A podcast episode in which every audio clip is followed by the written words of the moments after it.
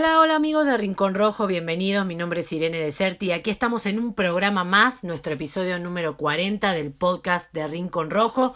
Un lindo número 40, un bonito número redondo. Así que bueno, estamos en un programa más, como les comentaba, un programa que tenemos este, muchos temas de interés, algunas cosas que han surgido a través de algunas conversaciones que tenemos con Octavio cuando programamos o más bien este, tratamos de producir los, los programas que se van a venir y bueno, a partir de, de, algunas cosas que anduve leyendo y estuve escuchando, este, entablamos una, una, una plática ahí con Octavio y salió a hablar un poquito de lo que es el boxeo de antaño y el boxeo moderno. Pero antes de pasar a eso, porque sobre eso hay que hablar y muchísimo y nosotros, bueno, daremos algunos comentarios, quizás desde nuestra corta experiencia, desde lo que conocemos o también desde lo que traemos desde nuestro inconsciente colectivo. Quiero mandar un gran, gran saludo, un gran abrazo eh, a todos mis amigos en Argentina. El lunes 20 de julio, ayer fue el Día del Amigo. Recordemos que en Argentina se, se, se festeja por separado. El 20 de julio es el Día del Amigo, el 14 de febrero es el Día de los Enamorados. No sé si es que tenemos miedo de mezclar las cosas o qué, pero lo festejamos por separado. Así que quiero hacer extensivo este, un saludo a todos mis amigos de Argentina y, ¿por qué no, también a los mexicanos que ya son como mi familia por elección, nuestros amigos que son como nuestros hermanos este, que vamos sumando a través de nuestras vidas, los hermanos que elegimos. Así que, bueno, a todos mis amigos en Argentina y a los de aquí de México les mando un gran saludo, incluyendo, por supuesto, a Octavio y Guille, que son parte de la familia de Rincón Rojo y que son mis amigos también y que son parte de mi vida. Así que bueno, a todos ellos un gran día, espero que hayan pasado un gran, gran día. Pero bueno, como les comentaba, estuvimos platicando con este mm, Octavio sobre algunas cuestiones este, que, bueno, que nos, nos, empiezan a surgir a partir del trabajo que hacemos en, en, nuestra plataforma, nuestra revista, nuestras redes también, este programa. Y mmm, la verdad que no sé muy bien cuál fue el inicio de esta discusión, pero fue esto de este, hablar de a qué le llamamos boxeo moderno y a qué le llamamos boxeo de antaño. Y esto también se entrelazó o este, tuvo conexión con todo lo que conocemos de la mercadotecnia tal como la conocemos ahora, que creo que bueno, esto de, del Internet eh, ha permitido una globalización de la información que ha venido a cambiar absolutamente todo desde unos años para acá. Eh, y bueno, hoy las cosas se venden diferentes, tanto los deportes como los deportistas se ven diferentes a como se veían antes. Eh, todo ha venido a, todo esto ha venido a cambiar las reglas del juego, algunos dirán que para bien, otros dirán que para mal, la cuestión es que han cambiado y bajo estas nuevas normas o nuevos eh, reglamentos estamos tratando de, junto con Octavio, nosotros podemos decir analizar, otros dirán estos están delirando, pero tratar de analizar a ver si eh, el suceso que antes se marcaba como el inicio del boxeo moderno, quizás se ha cambiado, se ha venido un poquito más para acá y se ha redefinido, por así decirlo, creo que esa sería la palabra correcta, se ha redefinido. Eh, yo me considero de la nueva camada, de la que está dando los primeros pasos dentro de lo que es este hermosísimo deporte. Hay gente que tiene una trayectoria enorme, una experiencia obviamente que a mí me sobrepasa y mucho, y, y hay que ver si lograré llegar eh, a tener la experiencia y el conocimiento que esa gente tuvieron.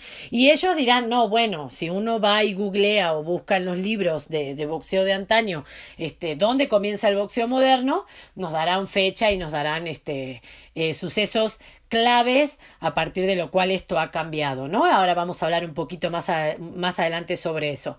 Y hay otros que dirán, no, bueno, yo considero el boxeo moderno desde tal boxeador para acá.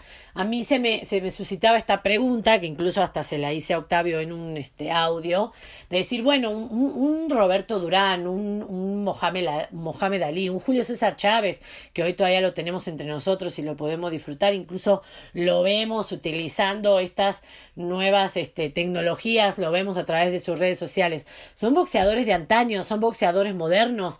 Eh, no cabe duda, por ejemplo, que un Lomachenko, que un Canelo Álvarez es un boxeador moderno, porque es contemporáneo a nosotros.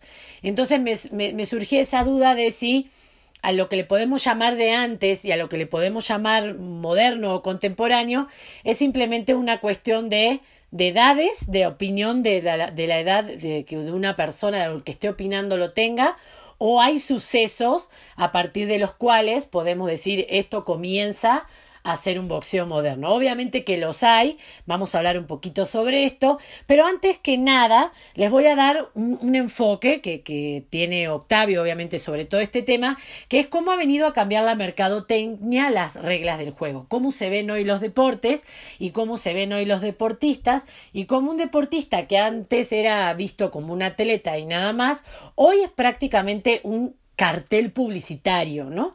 En el cual podemos poner nuestras marcas. Algo hemos estado escribiendo, o más bien ha estado escribiendo Octavio en nuestras redes sociales. Hablamos un poquito sobre eh, lo que había sido, lo que es, mejor dicho, la Fundación No Tires la Toalla. También sobre lo que eran los patrocinios del el sindicato del metro, del sindicato de ferrocarrileros. Eh, y bueno, el boxeador se ha convertido en esto que les decía como un espacio para publicitar, para que se vea nuestra marca, para que se vea nuestro logo. De hecho, también han visto boxeadores que han portado el logo de Rincón Rojo. Entonces, han cambiado las reglas de juego y creo que la mercadotecnia ha tenido un papel fundamental.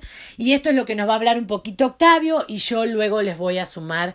Eh, algunos eh, datos más. Antes de pasar a este primer audio, quiero recordarles, mañana tenemos un gran Instagram Live con el campeón superpluma del Consejo Mundial de Boxeo, Miguel El Alacrán Berchel, así que ahí no se lo pierdan. Y bueno, para este mm, continuar con este tema que hemos elegido para ustedes en nuestro programa número 40. Los voy a dejar con el audio de Octavio Calderón, que es traído a ustedes gracias a nuestro amigo, nuestros amigos perdón, de Robbie Boxing, a nuestros amigos de Vae Boxing y a nuestros amigos de Fury Boxing, toda la familia Boxing, a los cuales obviamente, eh, recordando el Día del Amigo en el día de ayer en Argentina, les mandamos un gran saludo. Yo creo que en el tema del boxeo eh, efectivamente es relevante el poder considerar un boxeo moderno y, em, y, que, y, cuáles fueron, digamos, las pautas que lo marcan eh, y por qué también es que hablamos, obviamente, en el diario de este, de este boxeo. Em, precisamente cuando sale publicado el, ah, el anuncio de eh, Emily Griffith, la nota y el podcast, y sí suscitó un feedback, sí suscitó algunos comentarios, por ejemplo, de que eh, algunos se pusieron a investigar más a fondo y me comentaron que incluso había peleado contra el Mantequilla Nápoles. También, obviamente, que había peleado contra Monzón. Eh, incluso se sorprende la persona a sí misma de, de pues cómo no conocía más a detalle de estos boxeadores o vamos a llamarle actores principales de una época de oro del boxeo. Y eso es porque obviamente estamos con el día al día del boxeo, eh, con el Canelo, con Golovkin, con este, incluso boxeadores de, de, de, de hace un año, ¿no? Una cosa así también depende mucho de las edades, ¿no? Porque si, por ejemplo, a un joven le decimos cuál es la época de oro del boxeo, pues nos van a decir que es la época de, del terrible Morales, por así decirlo. Y obviamente no se van a meter a nada de lo que es el, el boxeo blanco y negro.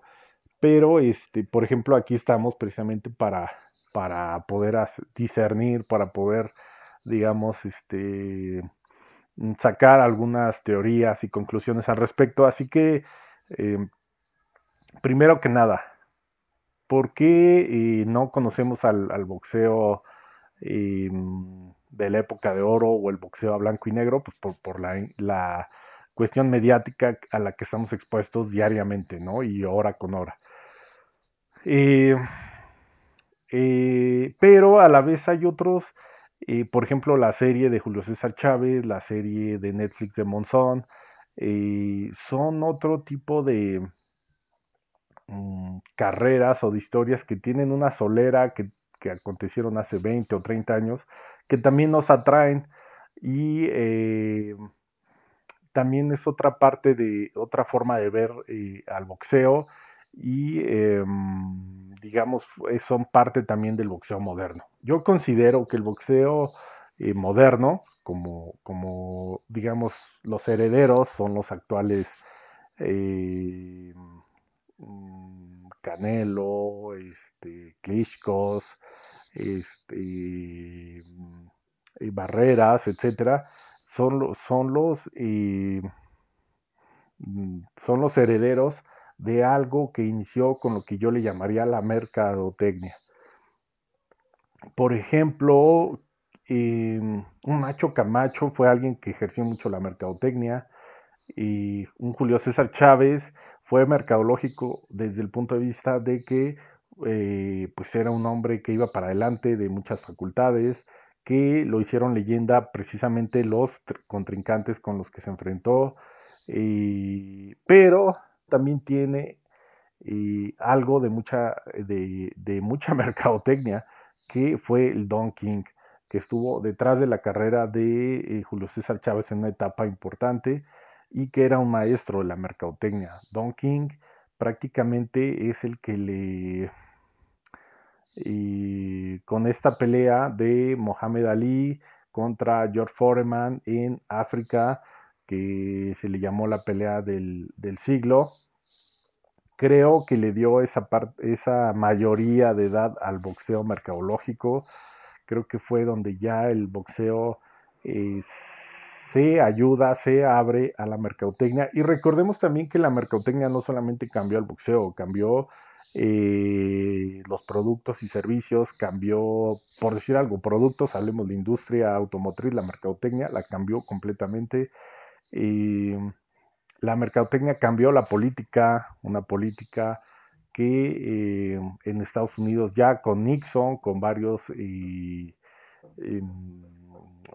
políticos, eh, empezaron a hacer estudios para ahí de los 60s, 70s sobre cómo ganar elecciones gracias a la, a la mercadotecnia. Entonces la mercadotecnia pues tampoco fue digamos, el boxeo no fue ajeno a esta herramienta y muchos la empezaron a ejercer como precisamente Don King y pues ya boxeadores eh, eh, fueron poco a poco que digamos Mohamed Ali fue parte de esa época de oro del boxeo y fue parte de esta época moderna en el sentido de que ya fue una televisión a color, ya fueron promociones con, escándalo, con... también, de hecho, fue un gran mercadólogo del boxeo, Mohamed Ali. Podríamos decir que es el más grande y también el más grande mercadólogo de la, de la historia. Él mismo se autoacuñó el nombre del más grande, él mismo acuñó frases eh, sobre su rapidez, sobre su inteligencia, sobre sus capacidades. Entonces realmente esos eh, eslogans cumplen perfectamente con las cajas, con los mm, métodos de la mercadotecnia moderna. Entonces,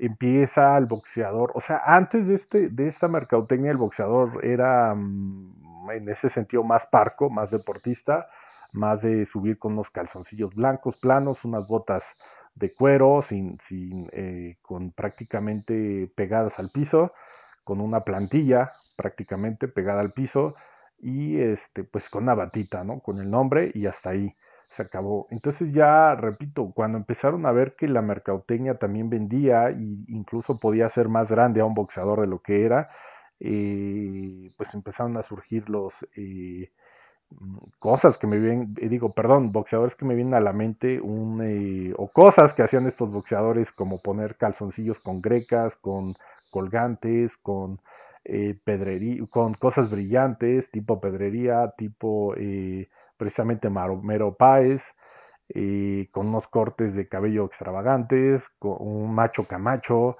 también con una forma de, mercadotecnia espectacular. En ese también estilo de boxeo y de boxeo mercadológico, un Malinaggi, Poli Malinaggi, y digamos, estoy hablando tal vez de los extremos de lo que fue una, autopromotoría del, boxeo.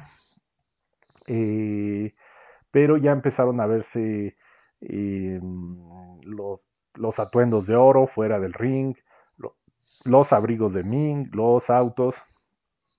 Ya fue una época donde eh, se le empezó a dar más proyección al boxeador fuera, fuera, fuera del ring, ¿no? eh, como decíamos, o sea, no, no, pegó inmediatamente ese tema de la mercadotecnia con un Mohamed Ali o con un eh,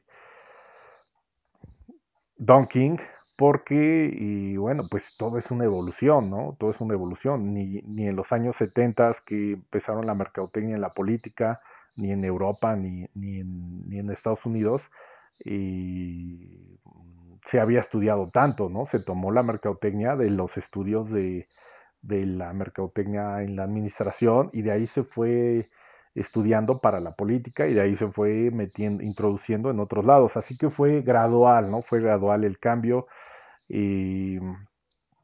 para llegar a lo que es hoy una mercadotecnia mayor de un Mayweather, de un Canelo, que le han llevado, digamos, al esplendor económico y de visibilidad para, para un boxeador. No decimos que, no vamos a decir que son boxeadores creados, pero sí son unos boxeadores que saben vender con el odio que se les pueda tener, con, con las ganas de, de quererles ver eh, perder, con, eh, por ejemplo, Mayweather, que peleó contra un, eh, un McGregor de las artes marciales mixtas, pues ya lo había hecho Mohamed Ali, ya lo había hecho contra un boxeador de sumo, con un karateca, entonces ya, ya, ya son esas bases se fundan en esa época, pero bueno, fueron permeando en varios sentidos. la, obviamente la mercadotecnia también la aplicaron las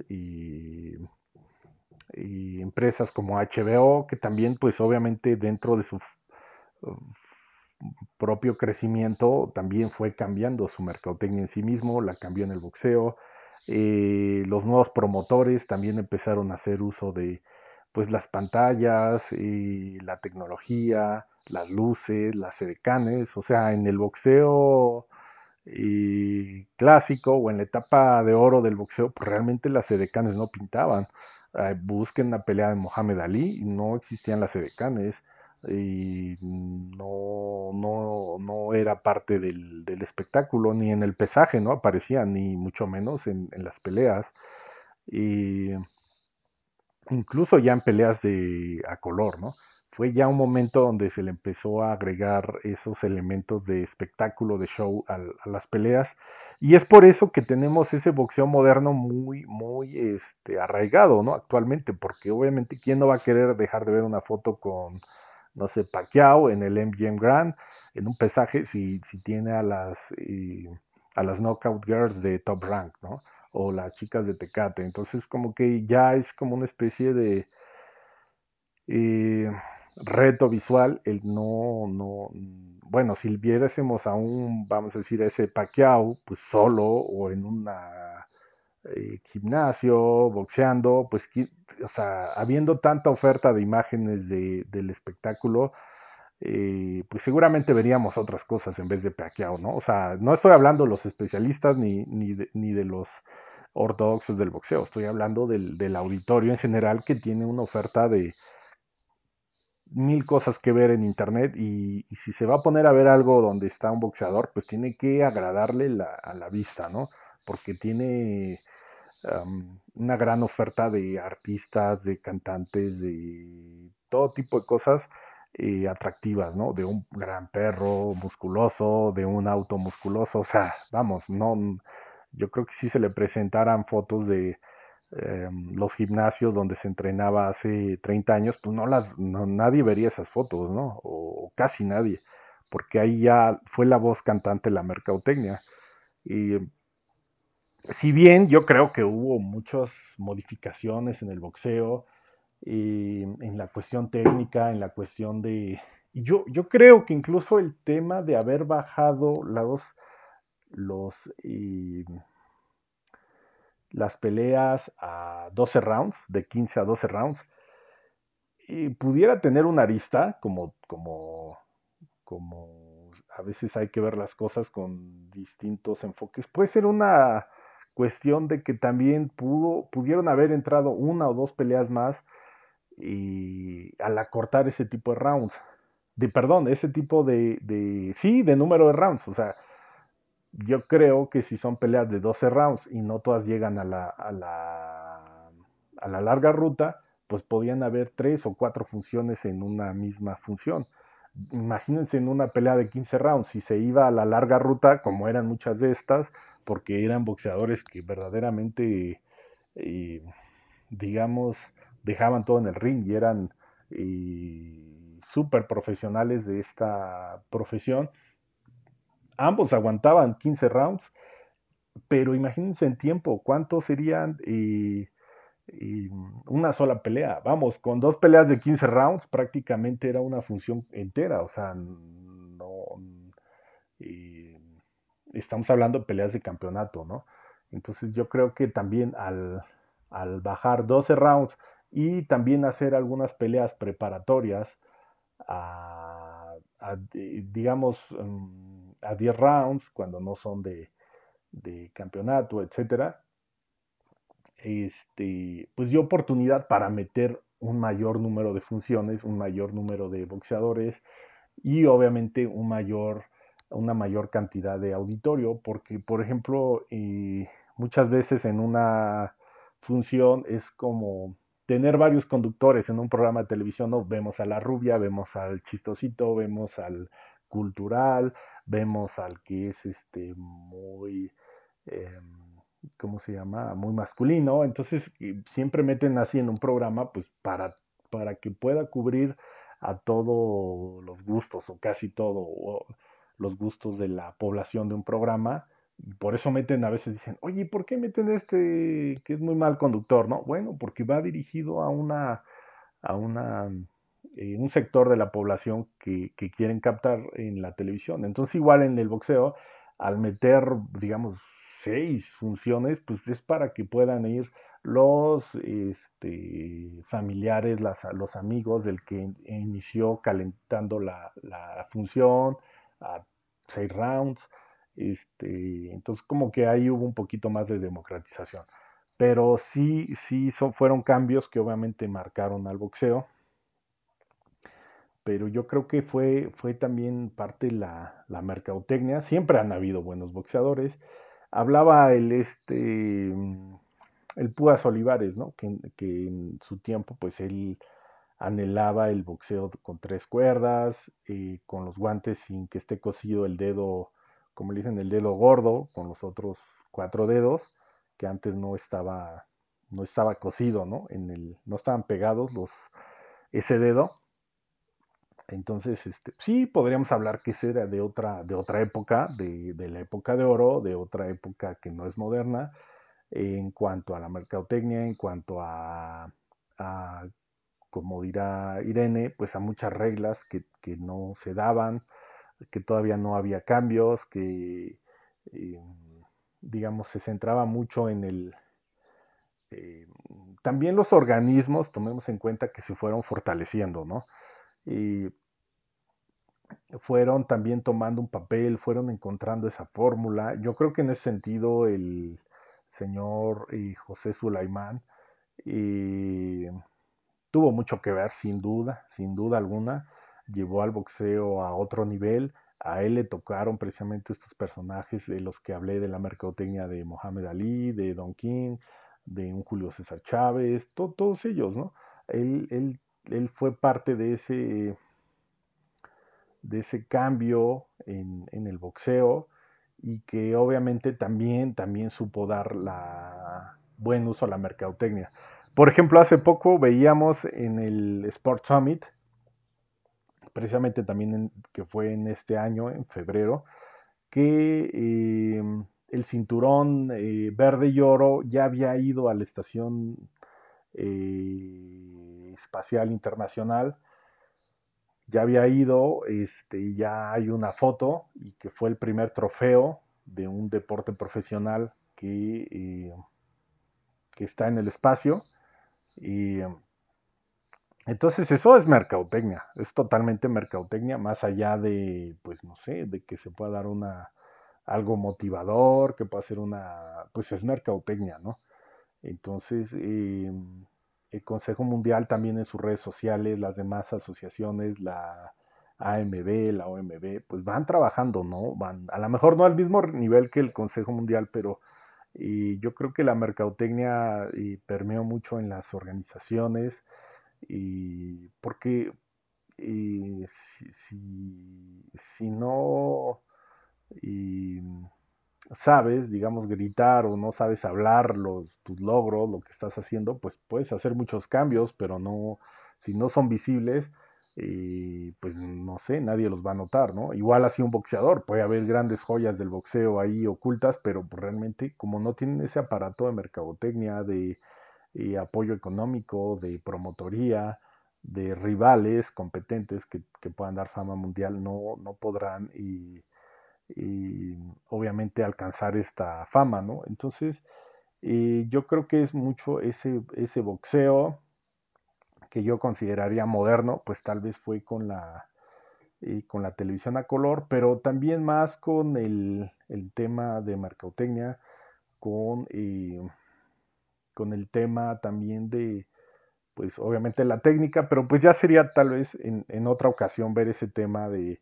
Hace poco también me decían los amigos este, o amistades, oye, ¿y cuándo se dejó de pelear así como los irlandeses, ¿no? Como las películas y como el irlandés este que aparece en las fotos de los Celtics y, le digo, bueno, pues eso sí fue a principios del boxeo, o sea, fue en los albores del boxeo y digamos de, de esta época, porque el boxeo ya sabemos que empezó desde el tiempo de los eh, griegos, pero vamos a decir que ya de, los, desde los siglos más recientes le digo, bueno, pues eso lo, introdujeron los irlandeses porque pues el boxeo eh, nació en Inglaterra y pues Irlanda prácticamente son vecinos de, de, Inglaterra y bueno, pues tenían población, ¿no? Tenían población irlandesa, una población que también llegó a Estados Unidos y este y introdujo ese, esa forma de, pues sobre todo de, de parado, ¿no? Que sí, sí llegó a a estar en algunos peleas profesionales de aquellos y del 1800, ¿no? Pero este, pues sí, la técnica se fue refinando, la técnica fue cambiando, este, eso yo creo que también tiene que ver con la modernidad del boxeo, con la nueva época. Y, y sí, yo finalmente redonda en la mercadotecnia, ¿no? En hacer esas peleas este, vistosas. Uno ve también una pelea de un Mayweather de, de, de, sus primeras, de sus primeros años y pues no sé, X, o es así como que aburrido, ¿no? Incluso. Y ya, también Mayweather no salta a la luz hasta no sé qué año, no sé en qué momento, pero realmente Mayweather era desconocido en en, las épocas de un Golden Boy, que con el puro mote que tiene es un otro mercadólogo, ¿no? Golden Boy, ¿no? O sea, atleta olímpico de medalla de oro, también un hombre que supo venderse bien, eh, supo eh, hacer un boxeo atractivo, pero como les decía, Mayweather fue ajustándose, fue ajustándose en su, en su boxeo, en cómo él también eh, lo veía la, la, la, afición, ¿no? Cómo lo veía, cómo lo, lo, este, a veces yo creo que los aficionados pagan más por, por verlo con la, con la intención de que pierda, con la intención de, de reclamarle, de silbarle, que con verlo ganar, ¿no? Algo similar pasa con el Canelo. Mucha gente le ve porque le quiere ver caer, le quiere ver eh, noqueado. O sea, no todos, pero sí hay como. Porque ese es un estilo que han agarrado los boxeadores, mercadológicamente hablando, de que también ser el niño malo de la película, pues también vende, ¿no? También vende y también este eh, les acomoda, ¿no? En su estilo, ¿no? En su estilo de, pues, Canelo callado. De siempre ha sido así el Canelo, ¿eh? Siempre ha sido así desde los albores de su carrera o de su, eh, digamos, sus, inicios, sus primeras peleas en el distrito, siempre fue callado, o sea, él yo creo que pobre o rico iba a morir siempre de pocas palabras, ¿no? Al menos pocas palabras hacia el público, ¿no? Hacia los extraños. Y también, pues obviamente él viene de Jalisco, también es un estado que donde pues la gente no es así como el defeño, el, o que le llaman chilango, no es como el sureño, así abierto, o no es como los norteños, ¿no? Francotes, este, directos, y a veces platicadores, extrovertidos, ¿no? O sea, pues él es de otra, ese estado pues, es muy conservador y eh, son personas que, que, con extraños hablan poco, ¿no? Entonces, ese es un, en ese sentido, la mercadotecnia, por ejemplo, Saúl Álvarez, pues si tiene un grupo mercadológico que le apoya, le da ese asesoramiento, le eh, mm, está paralelo, digamos, ese equipo de empresas de recordemos simplemente y llanamente que value o value que le o value que está en su shorts de cuando él ha boxeado recientemente es una empresa de gente que le sabe mucho a la mercadotecnia y los negocios. O sea, es, gente que le sabe a cómo llevar una negociación, cómo, eh, qué tanto vende una pelea. Ya lo tienen eso medido, ¿no? En mercadológicamente hablando. Entonces, eh, yo creo que es un, es un simplemente un aspecto de todo lo que engloba el boxeo que, em, y es un tema muy apasionante. Eh, como les decía, o sea, la mercadotecnia cambió eh, la forma de hacer política desde un Charles de Gaulle. Eh, hay estudios que ya manejan como unas formas de, mercadotecnia y, varios ya presidentes de Estados Unidos, un John F. Kennedy que gana a través de la, de la telegenia, es decir, de esa fotografiar bien, de ser una persona que hablaba bien ante el público, que tenía pues un rostro muy agradable, que tenía una, eh, digamos, una postura de, pues prácticamente como de un dandy, que eh, se casa también con una mujer muy hermosa, con mucho porte. Entonces ahí empieza, donde empieza ya la mercadotecnia a, a, rendir sus frutos, no, no entendiéndose como una mercadotecnia de anuncios y de eh, spots, sino ya una mercadotecnia de eh, construir personajes, ¿no? de generar historias, de, y como en el caso John F. Kennedy, ¿no? Así ese, ese, esa telegenia, el verlo con las eh, em, artistas de cine, el verlo con sus yates, un, él yo creo que nunca hubiera vendido si se le hubiera visto como un, héroe de guerra o como un veterano de guerra como lo fue él.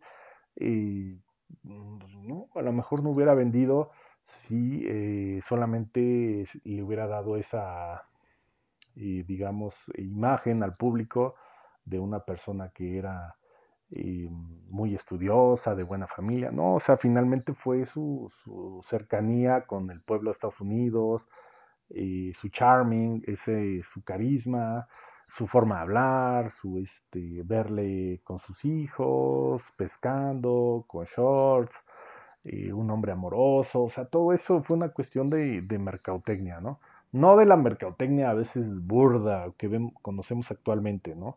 Pero sí ya fue, fue, eh, fue una mercadotecnia que penetró, penetró todo el mundo en los autos y la forma de, construirlos, de venderlos, y de, generar competencias. Mm, obviamente en el, en el, tema de los productos es donde más eh, eh, se ha visto presente. Creo que esa no es tema de este podcast, pero sí es eh, ver que finalmente en, muchos aspectos del, del boxeo, pues el boxeo es un, un servicio, un entretenimiento es una, eh, una función que eh, para agradar al público, para vender entradas, para vender eh, publicidad, así que el boxeo se tuvo que adaptar, ¿no? Se tuvo que adaptar a ese a, esa modernidad que atrajo y pues esta globalización, esta mm, mm, consumismo, ¿no? Entonces el boxeo no estuvo, no estuvo ajeno. Eh, y de ahí que, que, em, es, lo que actualmente vemos, ¿no? Estamos más visibles y por eso, ya eh, pues digamos retomando y cerrando, por eso es que mm, no queremos leer o no, no nos metemos a ver un Emily Griffith o un Sugar Ray Robinson o no, no nos ponemos a ver eh, porque tenemos así una explosión, tenemos un ataque tremendo de imágenes, de noticias, de todo lo actual, porque es lo que vende. Obviamente no hay un Griffith, no hay un, este, eh, vamos a decir, un manos de piedra Durán que ahorita venda, ¿no? ¿no? No tiene funciones, no tiene ropa, no tiene merchandising. Lo que vende ahorita es lo de la UFC, o lo que vende es el canelo, sus guantes, sus playeras, sus gorras. Eh, y eh, y en ese sentido es donde la mercadotecnia vino, vino a cambiar el boxeo, ¿no? Es, casi, casi, ¿quién vende más casacas, ¿no? ¿Quién vende en el, fútbol, ¿no? El Chicharito Hernández, ¿no? O sea, es prácticamente, es, es, es ese tema, ¿no? Obviamente la, la, entiéndase que lo deportivo y las facultades es lo más importante, pero siempre hace falta esa eh, em, visualización, ¿no? De los deportistas y, este, y hay gente profesional que está metida en esto, ¿no? Hay gente profesional que está viendo prospectos, que está viendo qué carreras quiere eh, lanzar, qué boxeadores no, no, no le atraen visualmente, etcétera, ¿no? Bueno, ahí pasaba nuestro compañero Octavio Calderón haciendo un poco una apuesta eh, a punto de lo que, bueno, de lo que es la mercadotecnia, del, del el, la importancia que tiene hoy eh, esta, esta rama de, de, de, los estudios en cuanto a, a, cómo nos hace ver el deporte, a cómo nos hace ver los deportistas. Hoy prácticamente un deportista es un espacio publicitario, lo vemos, hemos escrito notas sobre eso también, Octavio ha escrito notas sobre el tema de los patrocinios y también, bueno, todas, todo el enfoque moderno que tenemos, incluso hasta las herramientas modernas que tenemos hoy para analizar el boxeo Octavio también escribía algo sobre el tema de la inteligencia artificial y cómo, cómo el análisis paso por paso de una pelea nos permite armar estrategias a futuro, ¿no? Él nombraba al doctor Rodrigo Merlo que hace este tipo de estudio en las peleas, que ha hecho este tipo de análisis sobre peleas como la de Canelo y Golovkin. Y bueno, estas son las nuevas eh, reglas del juego. Eh, algunos les gustará más, otros les gustará menos. Algunos los entenderán mejor y sabrán adaptarse, otros quizás no tanto preferirán, preferirán lo de antes, pero bueno, es lo que hoy prima en este deporte y en otros tantos, y lamentablemente no lo podemos dejar de lado. Pero como nombrábamos en el inicio del programa, eh, ¿a, qué, ¿A qué le llamamos boxeo moderno? ¿Cuándo comenzamos a hablar de un boxeo moderno como tal? Eh, Recordemos que la palabra boxing, eh, que era utilizada en Inglaterra ya en el siglo XVI, simplemente se refería a una riña de dos personas que se peleaban a puño limpio. Eh, la primer constancia de un combate de boxeo como justa deportiva es realmente en 1681. Aquí es cuando realmente se deja constancia de, este, de, un combate de boxeo como tal, mientras que el primer uso de la palabra boxing para referirse al deporte data de 1711. Em, en el siglo XVIII el boxeo se convierte en una práctica deportiva de gran difusión en Gran Bretaña. Eh, durante dos siglos, recordemos, dos siglos, estamos hablando de muchísimo tiempo y obviamente muchísimo tiempo atrás, los combates se realizaban sin guantes, esto era puño limpio, y no había límite de tiempo. Simplemente dos personas, que las cuales tampoco había ninguna regla en cuanto a su peso, a su estatura, a su experiencia ni nada, dos personas se juntaban para pegarse unos a otros. El tema era, o el fin de esto era organizar espectáculos donde lo que primaban eran obviamente las apuestas, que la gente ganara dinero. Era obviamente una práctica muy violenta en la que habitualmente los púgiles resultaban seriamente lesionados o incluso hasta muertos, ¿no?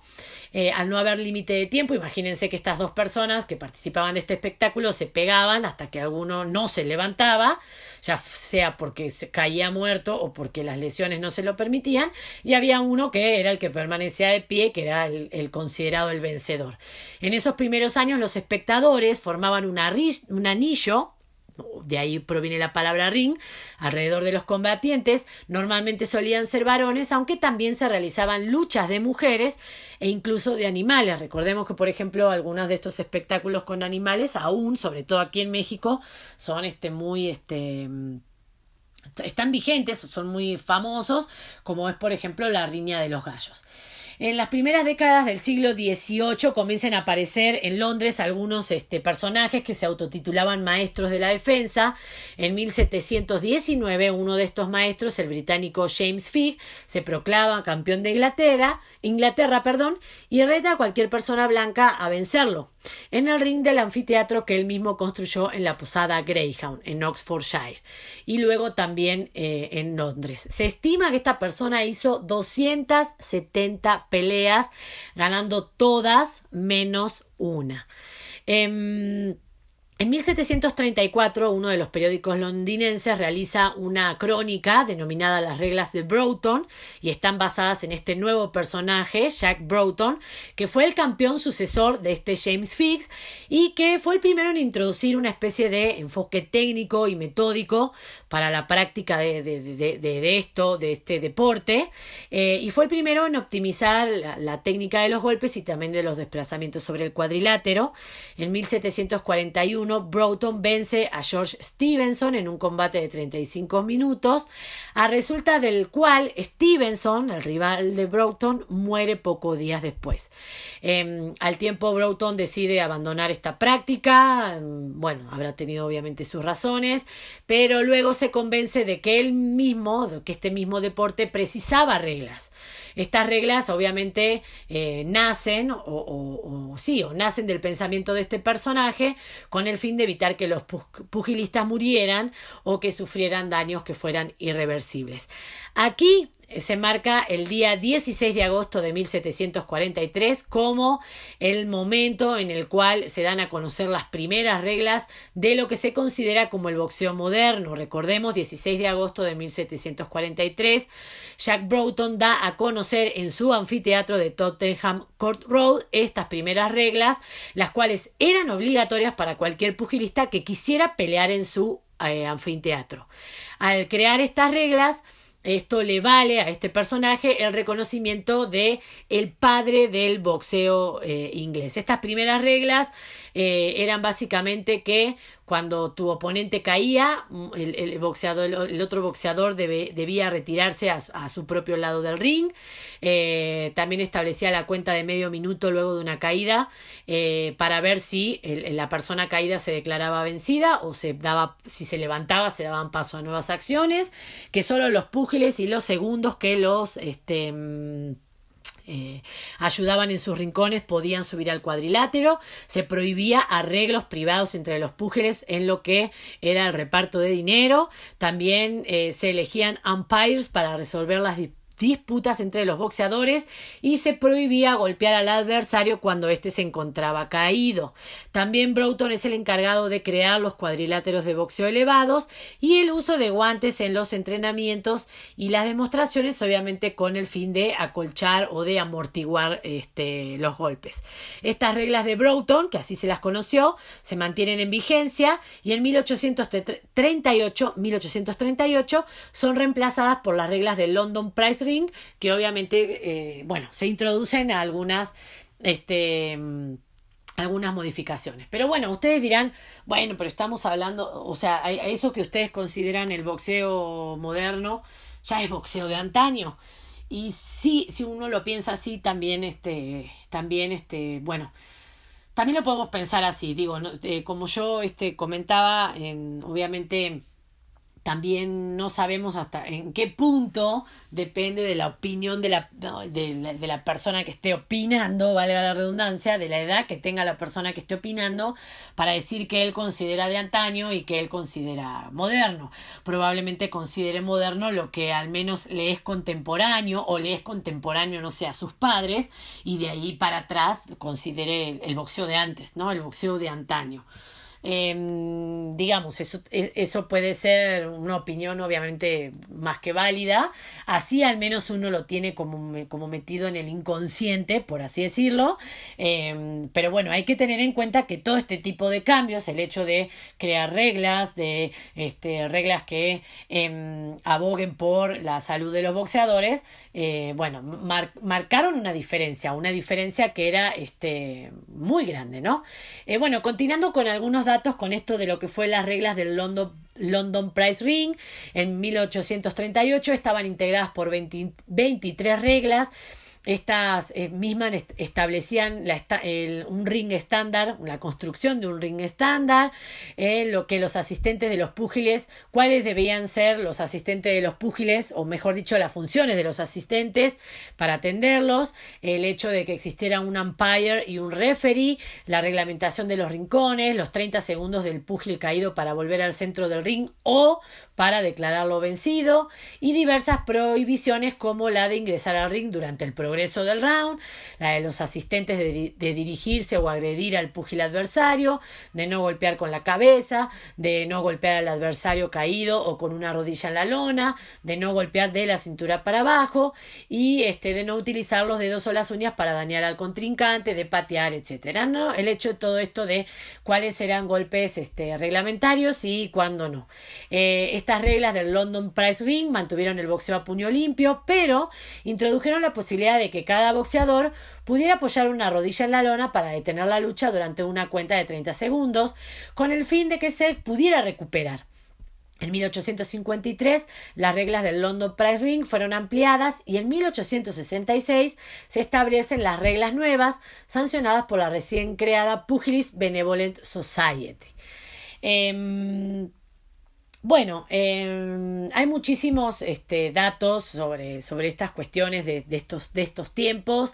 Eh, con, con, con, el paso de los tiempos estas reglas comienzan a perfeccionarse, comienzan a ponerse eh, este, algunos estándares y comienza en 1867 en la que se conoce la era del boxeo con guantes y que se inaugura en Londres en el centro polideportivo Lily Bridge Grounds. Allí, por iniciativa de John Graham Chambers, establece su sede el Amateur Athletic Club, una organización que decide ese año organizar los primeros campeonatos de boxeo amateur de la historia, estableciendo también por por primera vez tres categorías de peso, es decir, eh, bueno, empezar a, a, igualar o hacer justicia en estas cuestiones. Establece el peso ligero, el peso mediano y el peso pesado. Estas eran las tres categorías este, eh, iniciales. El torneo fue patrocinado por John Douglas, el noveno marqués de Queensberry, y utilizó un set de 12 reglas que Chambers había escrito dos años antes y que serían publicadas en ese momento con el nombre de la regla de Queensberry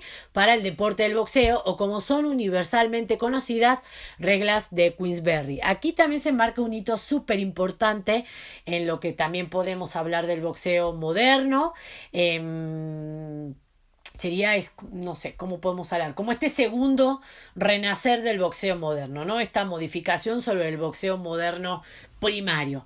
Así se establece que los boxeadores debían utilizar guantes, que los rounds debían durar tres minutos por un minuto de descanso, que la cuenta de 10 segundos eh, debía hacerse un boxeador caído y la prohibición de tomar, empujar o abrazar al contrincante. El primer púgil en ganar un título mundial según estas reglas fue Jim Corbett, que derrotó a John Sullivan en 1892 en el Club Atlético El Pelícano en Nueva Orleans.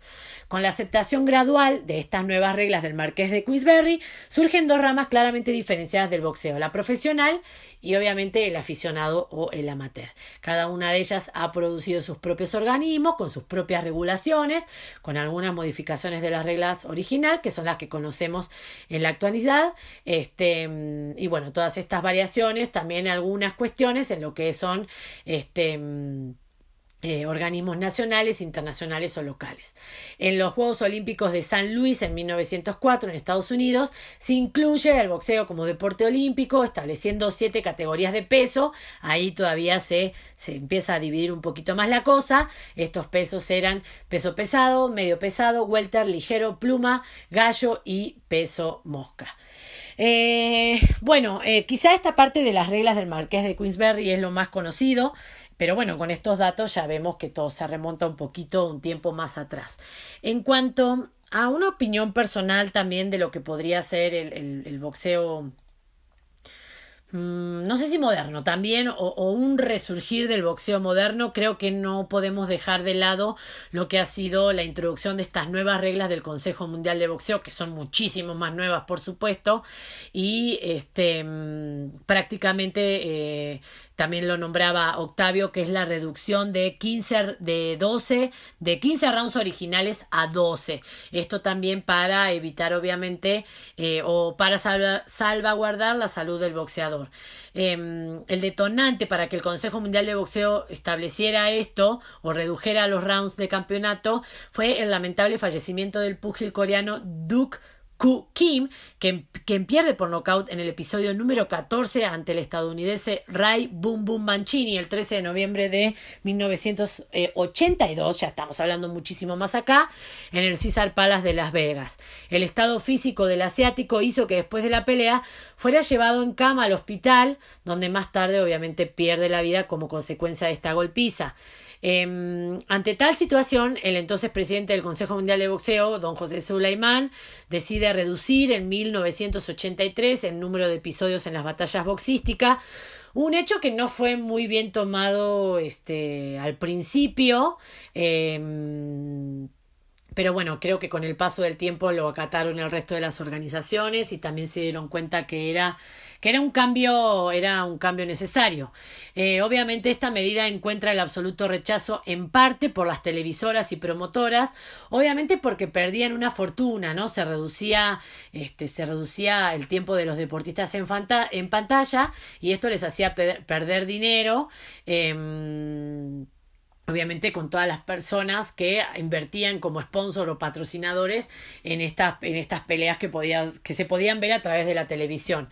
Em, pero bueno, eh, obviamente don José se mantuvo firme con estas cuestiones, creo que el tiempo le dio la razón y también como parte de esta reducción em, se sobreviene el cambio en el pesaje oficial que comienza a celebrarse un día previo al combate eh, y no seis horas antes del, del propio combate esto le permite obviamente a los boxeadores rehidratarse y recuperar fuerzas para que en el momento de pelear se encuentren en óptimas condiciones. Yo creo que estos dos cambios fueron fundamentales para hablar no sé si cómo decirlo, de un boxeo moderno moderno eh, o como tal, pero creo que sí son reglas que no se pueden dejar de lado, que hay que nombrarlas y que creo que marca el inicio de una nueva era en el boxeo contemporáneo, eh, más allá de los datos de los que hablamos de más antaño todavía, ¿no?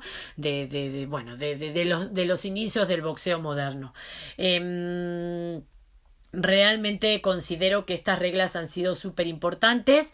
Eh, y creo que bueno la interesa de don José Sulaimán para este mantenerse firme en su en pensamiento en sus en sus convicciones también fue clave no porque digo también podría haber cedido ante las presiones que recibía de las televisoras de los promotores de los matchmakers de todo el de todo el show este mediático que se realiza por fuera de el, del propio combate y este y finalmente él se mantuvo firme y creo que generó un cambio súper, súper, súper importante. Hasta el día de hoy se siguen realizando cambios, se siguen ajustando las reglamentaciones con el hecho de evitar las tragedias sobre el cuadrilátero, lo cual obviamente se aplaude y mucho.